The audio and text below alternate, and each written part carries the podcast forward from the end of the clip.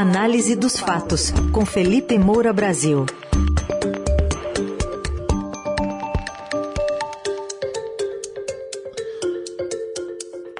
Hoje, de olho no dinheiro do SUS para beneficiar familiares de aliados do governo e também nas avaliações que a PGR faz de assuntos caros ao presidente Bolsonaro, como o perdão a Daniel Silveira e também a ação contra Alexandre de Moraes, apesar do tapinha no ombro que eles trocaram ontem. Tudo bem, Felipe? Bom dia. Salve, salve, Raizen, Carol, equipe da Eldorado FM, melhores ouvintes, sempre um prazer falar com vocês, vamos com tudo. E tá na hora. Bom dia, Felipe. Tá na hora, já desliguei aqui. Avisado já. Tá avisado. Eu acordei bem cedo, nem precisava mais desses repiques aí. Ô, Felipe, queria que você falasse um pouquinho dessa distribuição de dinheiro do SUS em ano eleitoral. Agora há pouco a gente conversava com um especialista sobre a privatização da Eletrobras e ele contava quanta coisa foi incluída nesse texto, né? Também por conta dessa conjuntura de disputa é, agora em outubro, né? E como é que essa privatização poderia ter, ter saído melhor do que saiu, apesar de ser boa para o país. No caso de distribuição de dinheiro no SUS nesse contexto de pandemia, o que está rolando? Pois é, Carol, é mais um caso escandaloso. Quando a gente tem comentado esses embates do Jair Bolsonaro com os tribunais superiores, o STF e o TSE, eu tenho chamado de cortina de fumaça, muitas vezes, para a boiada que vai passando em outras áreas do governo. E uma delas é o orçamento secreto, que é o mensalão institucionalizado. Então, cabe a nós da imprensa é, detalhar, explicar para a população aquilo que está acontecendo enquanto a fumaça vai acobertando. E esse ponto é muito importante, que é o uso do orçamento secreto é, na liberação de verbas é, supostamente destinadas à saúde, porque também não é muito claro que toda essa verba está sendo destinada à saúde.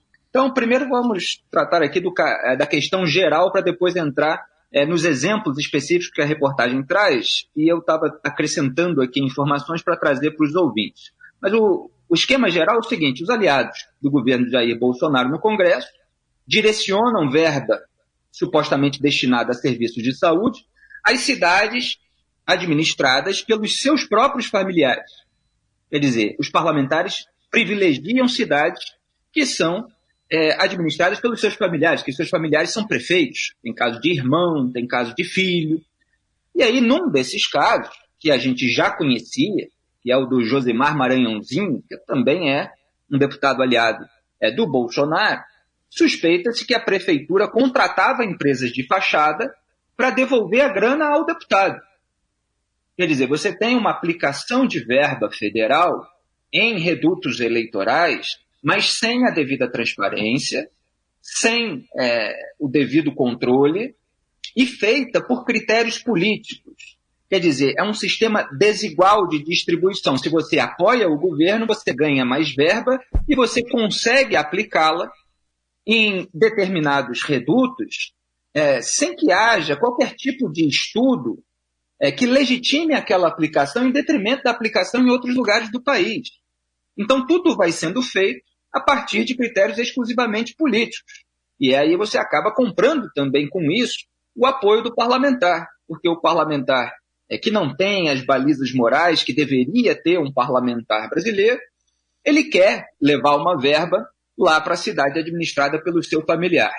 É, então, é, o Fundo Nacional de Saúde, que é o fundo ali é, é, de onde sai esse dinheiro, distribuiu em 2021 boa parte dos 7 bilhões e 400 milhões de reais em emendas de relator a redutos eleitorais de caciques do Centrão, ignorando critérios técnicos. E esse valor cresceu 112% entre 2019 e 2021, quase metade desse aumento via orçamento secreto. Então, o Bolsonaro, como eu estava falando aqui outro dia, é o verdadeiro centrão duplo. É no governo dele, com o aval dele, é, que o centrão consegue mais dinheiro e, obviamente, isso facilita a reeleição desses parlamentares e dos seus familiares, familiares no, no reduto local, porque eles chegam lá, ó, trouxe verba, construir isso aqui, sendo que a gente é, precisa de uma atuação da Polícia Federal, precisa de uma atuação é, do Ministério Público Federal, do Ministério Público Estadual, para ver é, e fiscalizar a aplicação dessa verba, para ver se ele não está construindo ali uma UTI, construindo ali um centro cirúrgico, etc., mas usando outra parte da verba para a própria campanha eleitoral. E quanto mais se aproxima do período de eleição, mais perigoso fica esse tipo de sistema absolutamente desigual e feito sem transparência. Agora, é, o que eu estava organizando aqui para trazer como exemplo para os ouvintes é o seguinte: faz sentido Petrolina, por mais que a gente adore Petrolina, né, cantada aí por Alceu Valença, aquela música que fala Petrolina e Juazeiro, mas faz sentido Petrolina, que tem menos de 355 mil habitantes, receber mais verba que a capital de Pernambuco, Recife, que tem mais de 1 milhão 660 mil habitantes? Petrolina era administrada, quando recebeu essa verba, pelo Miguel Coelho, que é filho do senador Fernando Bezerra Coelho, líder do governo Bolsonaro no Senado, que vai lá destinar essa verba para a cidade administrada pelo filho dele. O tio-avô desse prefeito, o Augusto Coelho, é, comanda a entidade que administra o Hospital Dom Tomás, que também recebeu verba ali, supostamente para a construção de uma UTI. Mas quer dizer, é, não tem um mapeamento das necessidades verdadeiras do país para uma distribuição igualitária de verba e proporcional. Faz sentido que Campo Formoso, com 72 mil habitantes, seja o segundo município mais agraciado com emendas de relator repassadas via Fundo Nacional da Saúde no Estado, atrás apenas da capital Salvador, que tem 2 milhões e 900 mil habitantes? Eu estava vendo aqui, puxando da internet, o ranking de maiores populações da Bahia. Sabe qual é a posição em que está Campo Formoso? A segunda mais agraciada com verbas no Estado? Posição 29. Qual é o sentido? É preciso que haja é, um estudo que legitime, que justifique, mas não há. O que há é o interesse é, do parlamentar em agraciar os, é, as cidades administradas pelos seus familiares. O prefeito de Campo Formoso é o Elmo Nascimento, que é irmão do deputado Elmar Nascimento, aliado do governo Bolsonaro. E foi o Elmar Nascimento que destinou a maior parte do dinheiro enviado a Campo Formoso por uma emenda de 29 milhões e 900 mil reais.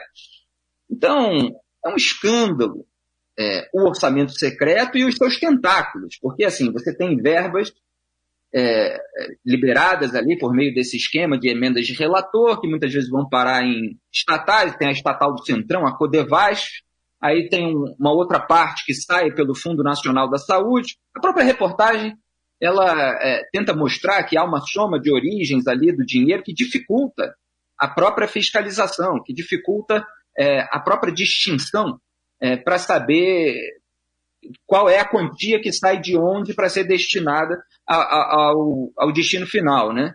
É, mas faz ali o trabalho possível para distinguir aquilo que dá é, para se apurar com muito esforço, porque nada disso é transparente. Você não tem uma listinha publicada numa página oficial, dizer, ó, esse parlamentar indicou essas verbas que foram tiradas desse fundo para ir para aquela cidade, etc.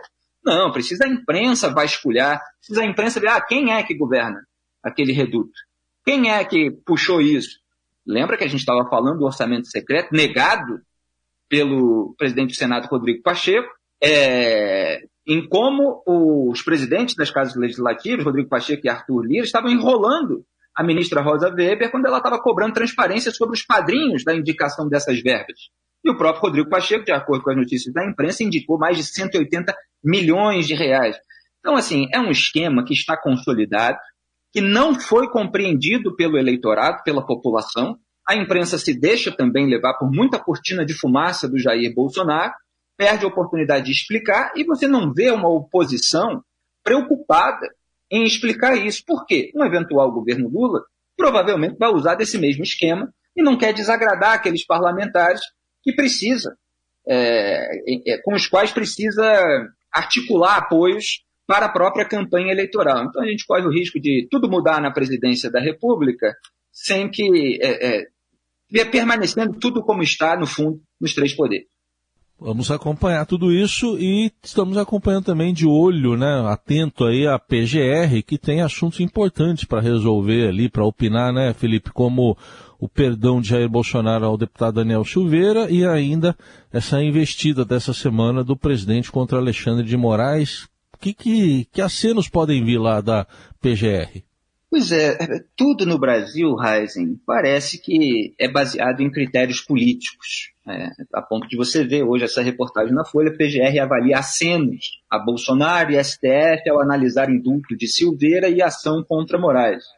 Acenos, obviamente, são é, feitos de acordo com critérios de interesses políticos. E a Procurador-Geral da República, Augusto Aras, foi indicado pelo Jair Bolsonaro e tem blindado o presidente, é, tem atuado aí de acordo com os interesses bolsonaristas o tempo todo. O que, que eu falei na coluna ontem? Falei que, olha, quando é, você tem interesses dos próprios ministros do Supremo Tribunal Federal atingidos, aí o PGR Augusto Aras pode se comportar de uma maneira diferente porque senão ele pode ser retaliado pelos próprios ministros do STF. Já foi pressionado ali pela Rosa Weber, que é, o chamou indiretamente de espectador geral da República, quando ele se recusou a abrir uma investigação paralela à, à CPI da pandemia. É, e, e, agora você vê essa tentativa é, de soltar duas manifestações ao mesmo tempo para não é, desagradar tanto assim o presidente que o indicou. Então, já que fica muito difícil para o PGR Augusto Aras legitimar é, uma fumaça do Bolsonaro contra o Alexandre de Moraes, é, e obviamente atingindo ali os interesses do ministro do Supremo, ele pretende soltar junto também um aval ao indulto individual chamado Graça, concedido pelo Bolsonaro ao deputado federal bolsonarista Daniel Silveira. E a própria reportagem lembra aquilo para o que eu venho chamando a atenção há muito tempo, que Augusto Ares sonha com uma vaga de ministro do Supremo Tribunal Federal. Ontem, na coluna, eu citei o exemplo do João Otávio Noronha, que foi fundamental para o arquivamento da investigação de rachadinha do Flávio Bolsonaro, que, aliás, pode ser reaberta a caminhos, porque houve uma anulação é, de uma quebra de sigilo, e os dados lá mostram a sujeira que acontecia no gabinete, mas tudo por causa de formalismos e tal é varrido para debaixo do tapete. Mas a investigação ela pode obter as mesmas provas por um outro caminho. É porque o caminho foi fechado, então é, é você não tinha a base de sustentação para a denúncia, foi preciso arquivar que, aquela, mas há um, um, interesse ali, pelo menos de parte do Ministério Público do Rio de Janeiro, em abrir essa investigação por outro caminho. O João Otávio de Noronha foi fundamental no STJ para essas anulações, para fazer valer ali o foro privilegiado que o, a segunda turma do Supremo concedeu ao Flávio Bolsonaro, é, para declarar incompetente o juiz de primeira instância, da mesma forma que foi feito com o Sérgio Moro no caso do Lula. Lula e Flávio Bolsonaro são casos muito similares. É, e o João Otávio Noronha ainda concedeu a, a fuga premiada à esposa do Fabrício Queiroz, estava foragida, mas ele mandou para a prisão domiciliar, não deixou o Fabrício Queiroz ser preso de só ficar em, em, prisão domiciliar. Enfim, as decisões dele foram muito importantes e ele quer uma vaga no STF. Da mesma forma, o Augusto Aras quer uma vaga no STF.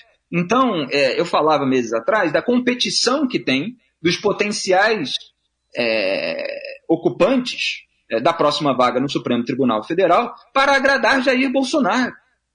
E olha que distorção das funções técnicas, jurídicas, é, que, isso gera? Quer dizer, que o, o, o, fato de o presidente ter a caneta para nomear ministros do, do STF, é, indicar pelo menos, é, é, isso gera toda essa tentativa de afagar é, o presidente da República e os seus aliados. E essa reportagem mostra exatamente isso.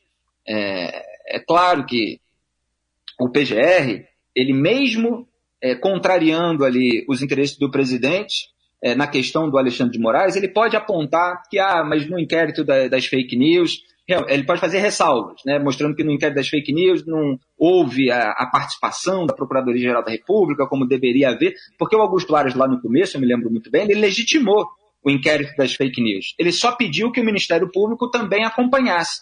Mas o Dias Toffoli abriu esse inquérito de ofício justamente para driblar o Ministério Público Federal, a PGR, e isso ficar na alçada do Supremo Tribunal Federal. E eles não lutaram principalmente Jair Bolsonaro, contra isso lá no começo, e isso foi avalizado no plenário. Então agora é muito mais difícil. Ele vai fazer eventualmente algumas ressalvas, mas é, a tendência é que ele dê essa decisão a favor do Moraes, enquanto dá outra a favor do Jair Bolsonaro. Aí está a análise dos fatos, fechando mais uma semana com o Felipe Moura Brasil. Lembrando, já já a coluna vai estar lá no nosso site, o radioeldorado.com.br, em formato de podcast. Podcast também que você encontra nas plataformas digitais de áudio. Obrigado, Felipe. Bom fim de semana.